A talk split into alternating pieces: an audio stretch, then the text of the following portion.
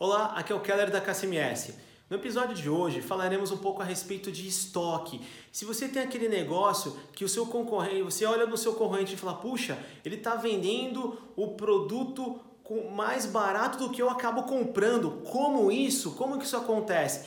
É, muitos acabam vendo essa prática muito em supermercados, né? Mas assim, podem ter certeza, quem sabe o que vai estar tá fazendo não joga dinheiro fora. Então eu vou contar um case bem bacana que aconteceu aí com a gente há muitos anos atrás. Uh, a gente pode perceber que tinha um, um supermercado nos procurou pro, perguntando para a gente, puxa, como é que eu tiro determinado relatório para ter determinada informação? É, ele quis entender um pouquinho o que, que ele precisava. Ele comentou que ele tinha feito uma compra errada de ervilha e tinha muita ervilha lá e não saía de jeito nenhum. O que, que aconteceu? Ele precisava vender aquilo. Ele falou: Ah, eu vou vender abaixo do custo. A gente falou: Não, não faça isso. Você vai perder dinheiro, você vai jogar dinheiro fora e não é fácil. Então a gente indicou o que? Pega no sistema, tira um relatório dos 30 produtos mais vendidos por quantidade. Coisa simples. Então vamos pegar assim que o produto número um dele dos mais vendidos era pão francês, um exemplo. Vendia 7 mil unidades no, na época. Na época, pão francês era vendido por unidade, não um quilo como é hoje. Então, é, a gente levantou, por exemplo, qual era o montante que ele tinha em dinheiro da ervilha? Ah, ele tinha mil reais, um exemplo.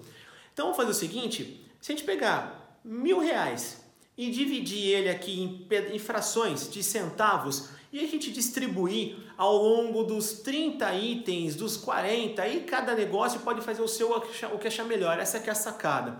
E distribuir ao longo dos seus produtos mais vendidos por quantidade, concorda que o, aumento às vezes é de 3 centavos, 5 centavos, são, são de 8 centavos, mas para o cliente final ele não vai estar tá nem aí com esse preço, com essa, essa ligeiro aumento do preço. Então o que, que acontece? Como o volume é muito grande em termos de quantidade vendida, o que, que acontece?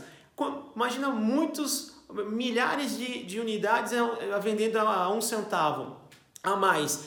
Esse, esse produto contribuiu com 100 reais, outro produto contribuiu com 30 reais, 40 reais. Quando você foi ver, os 30 produtos mais vendidos lá, pagou em alguns minutos, algumas horas ou até em alguns dias, dependendo da, de como você for fazer isso, o seu estoque de ervilha. Então você fez o quê? Colocou a ervilha abaixo do custo dela, só que você não perdeu o dinheiro. Você colocou abaixo, realmente, abaixo do que você pagou. Mas a diferença do, do, do custo, mais a margem que você iria ter de, de, margem de lucro bruto em cima, o que, que você fez? Colocou, distribuindo os produtos mais vendidos por quantidade.